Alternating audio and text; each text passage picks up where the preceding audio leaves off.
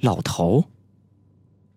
安七七的脑海中闪过了朴大叔的身影，又问：“那么，韩家人小姐，那你为什么没有报警呢？”警官，尸体丢了，报了警又能怎么样呢？你们警察连活人的案子都忙不过来，会去尽力帮我找一具死尸吗？嗯，您说的是实话，请继续说下去。今天早上，我正在卫生间洗漱，一个姐妹跑进来说，她在电视上看见警察的寻人启事了，所以我就第一时间赶到了警局。小雪的胳膊上有一个很小的烫伤的伤疤，一般的人不会注意到这些，所以我就可以确认，这个尸体就是小雪的了。很好，很好。谢谢你提供的线索，韩家人小姐，你现在可以去领你的奖金了。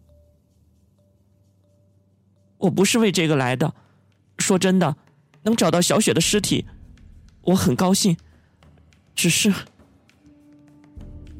放心吧，他的头会找到的。深秋的雨，冰凉彻骨。韩国最近的天气。有些像中国的梅雨季节，总是雨水不断。安七七开着车，没有任何表情的看着雨中五颜六色的都市，在渐渐的淡去，就像被雨水冲刷掉的颜料。雨中行驶的车子开得很慢，过了很久，才到了火葬场门口。安七七和小南打着黑伞，注视着那些悲伤的脸。直接朝停尸房走去。这一路上，安七七的心情十分低落，脸色显得很疲惫。你是不是怀疑朴恩熙了？安七七顿了顿，说：“事到如今，任何人都值得怀疑。不知你是否还记得，我对你讲过一件关于火葬场的奇事儿？”你是说的那件朴大叔被一具尸体吓住的事情？没错。我本以为那是小伙子开玩笑的，但是现在我却有些相信了。相信什么？我推测，也许申美轩根本就没死。没死？依据呢？当然了，从科学的角度上来讲是不可能的，死而复生只是一种无稽之谈。一般来讲，断定死亡的标准是心脏停止跳动，身体所有的器官也都停止工作，肝脏停止造血，整个躯体已经完全失去活动性。不过现在医学上又有了更严格的区分，就是把人的死亡分为心脏死亡。和脑死亡，更多的人认为，只有脑死亡了，这个人才算真正的死了。你的意思是啊，就算一个人心脏已经停止了跳动，只要他的大脑还有意识的话，就不能说他死了？嗯，应该是这样的。医学界有过一些这样的例子。比如某个人虽然心脏已经停止了跳动，但实际上他还有十分微弱的脑电图存在。当这个时候，他可能会依靠顽强的意志力，再一次醒过来。因此，有医学家提出了脑死亡的概念。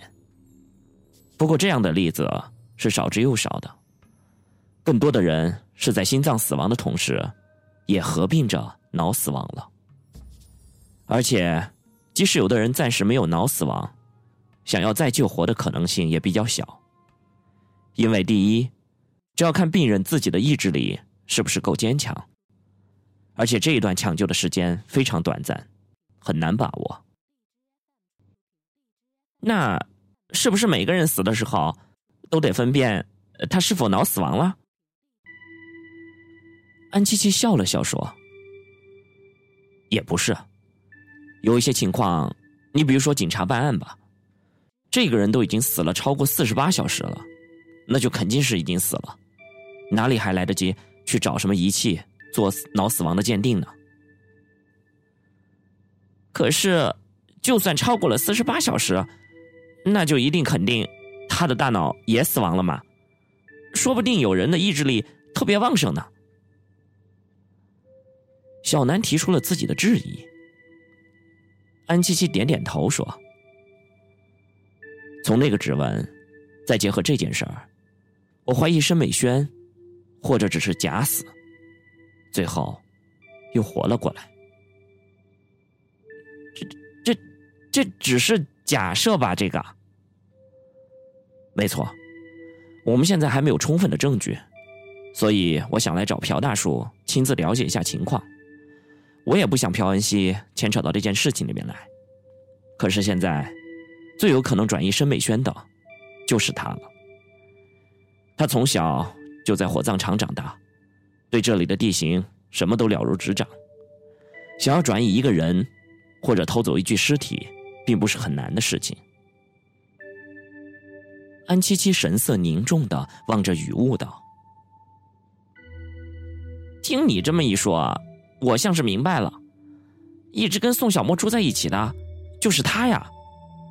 而且那天去黄泉滩的现场也有他，再加上你假设出的催眠术，这这对一个学心理的高材生来说，也不是一件不可能完成的事情啊。真的是他吗？安七七的心头掠过一种异样的感觉。脑海里飞快的掠过那夜的情景，朴恩熙行尸走肉的表情，还有泥土中的骨灰盒。他忍不住在心里问道：“恩熙，你到底还有多少事情是我不知道的呢？如果真的是你，那你究竟是为了什么呢？”两个人来到火葬场门前。一个中年人接待了他们，一听他们是来找朴大叔的，中年人的神色就暗淡下来了。你们来晚了，朴大叔已经死了，死了。安七七张大了嘴巴，半天没有反应过来，他怎么死的？非要自杀的。那天来了一个女人。骂骂咧咧的，非说是朴大叔把他妹妹的尸体给弄丢了，可能他一时间想不开，就就这样了。安七七强忍着悲痛问：“他真的是自杀的吗？”“是的，在昨天凌晨三点多，我们查房的时候就发现他已经去世了。经过医生的检查，可以确认。”他是自杀的，而且是服用了大量的安眠药而死的。安七七和小南面面相觑，过了半晌才问：“那个女的尸体真的是在这里丢的吗？”这个火葬场这个地方斜着呢，至于是不是丢了，也许这只有鬼知道。你知道吗？别说是死人。这里，就是活人也丢过，活人也丢过。是啊，曾经有一个搬运工意外失踪了，而且，这终究将是一个谜。你能说说吗？哎，算了，给你们说的已经够多了，你们快走吧，一会儿叫别人看见了，又说我偷懒。中年人一摇头，索性不发言了。嗯，麻烦你了，谢谢。二十分钟以后，两人在殡仪馆见到了朴文熙。灵堂的正中，盛放着朴大叔的大幅照片。家属们两眼红肿，面目凝重。安七七走到灵堂前，给朴大叔献上了花圈。鞠了一个躬，又顺着人流到家属前面致哀。那一刹那间，他的眼睛终于有些湿润了，但是还是没有流出来。转了一圈之后，又回到了眼眶中。一群人围着朴恩熙叹息着，安七七在一旁静静的观察着朴恩熙。朴恩熙的眼圈有些发红，看上去很疲倦，这样安七七不知道如何开口。大约过了十分钟后，朴恩熙走到了安七七面前，说：“谢谢你，今天来看我的爸爸，他一定会很高兴的。”哎，我答应过。要回来看他老人家的，没想到是这种场合。朴大叔已经去世了，恩熙啊，你节哀顺变吧。你今天来找我，是不是为了那一句“无头女史安”？安七七一怔，目光与朴恩熙的目光撞到了一起，但是他并不回避。而是一动不动的盯着安七七。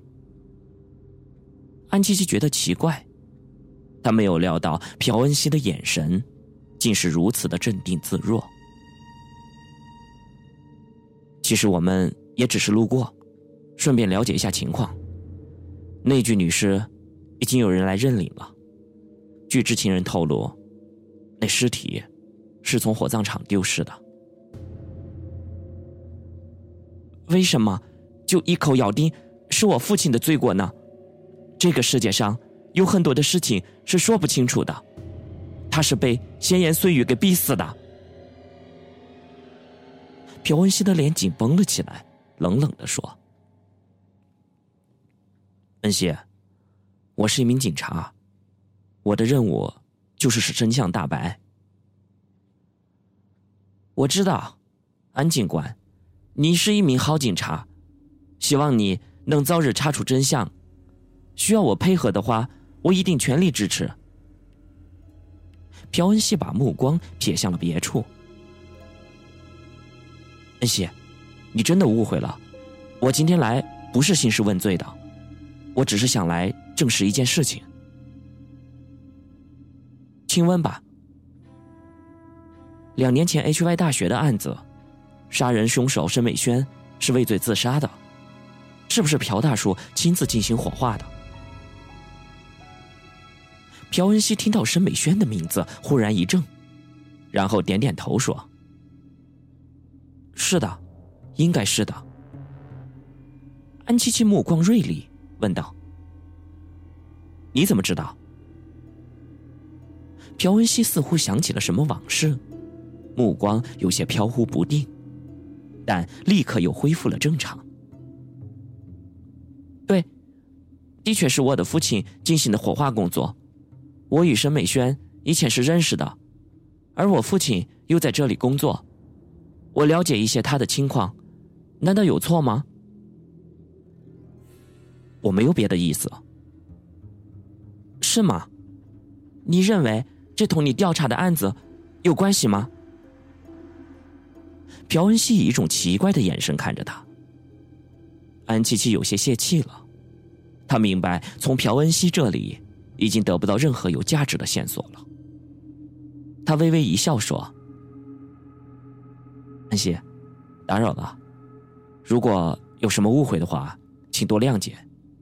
毕竟，我这是在执行公务。知道，你永远都是我最信赖的朋友。”以前是，现在也是，永远都是。两人相视一笑，又恢复了旧日的几分友好。朴恩熙说了一声再见，快步的走出了沉闷的灵堂。外面的雨已经停了，但是依然乌云满天。你同学大概已经有所防范了。他好像很洞悉你的心理似的。哼，大概他比我有自信吧。以前在高中的时候，每次成绩我总是输给他，后来只好是去考警校了。安七七望了望天空，喃喃的说：“恩熙，难道我们真的要再一次较量一下吗？”到了警局门口，安七七碰见几个警察正押着一个犯人走上囚车。那犯人的胸前的几个数字，一下子吸引了他的视线。忽然，他径直冲了上去，吓得几个荷枪实弹的警察以为他是来劫囚车的。对不起，对不起，他认错人了，自己人，自己人。小南从后面抱住了他。拿出警官证，解释道：“